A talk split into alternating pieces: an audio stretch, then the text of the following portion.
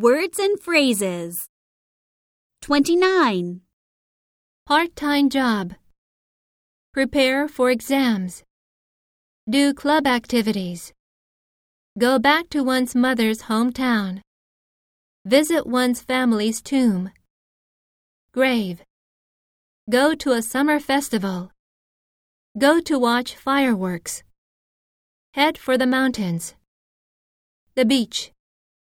Barbecue. Mountain climbing. Hiking. Camping. Sleeping bag. Mountain hut.